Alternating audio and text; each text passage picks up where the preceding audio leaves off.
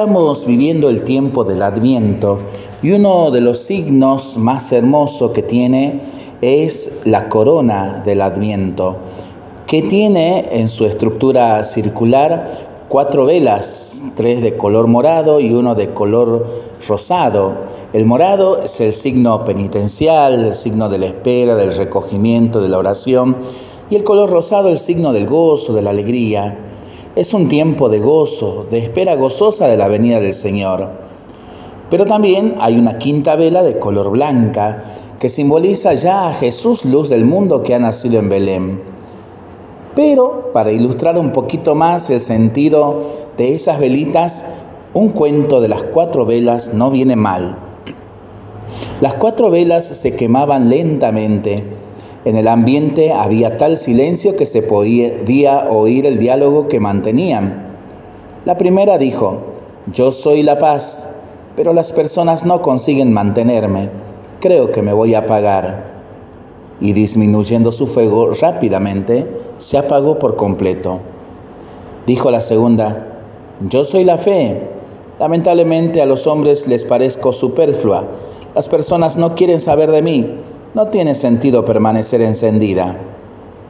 Cuando terminó de hablar, una brisa pasó suavemente sobre ella y se apagó. Rápida y triste, la tercera vela se manifestó. Yo soy el amor. No tengo fuerzas para seguir encendida. Las personas me dejan a un lado y no comprenden mi importancia.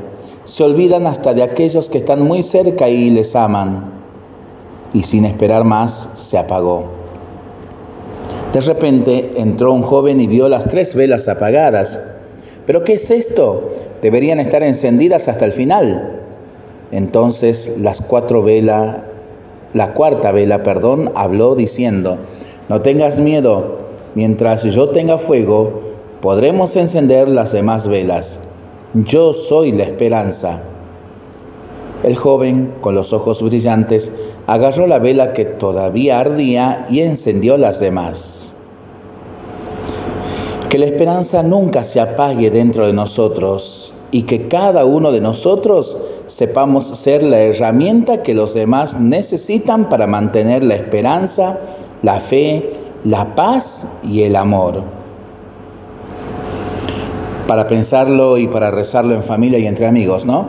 Mientras lo hacemos, pedimos al Señor su bendición, le seguimos pidiendo por el fin de la pandemia, de las guerras y por el buen tiempo para nuestras vidas, nuestros campos, nuestros animalitos y nosotros responsablemente nos cuidamos y nos comprometemos a ser verdaderos instrumentos de paz.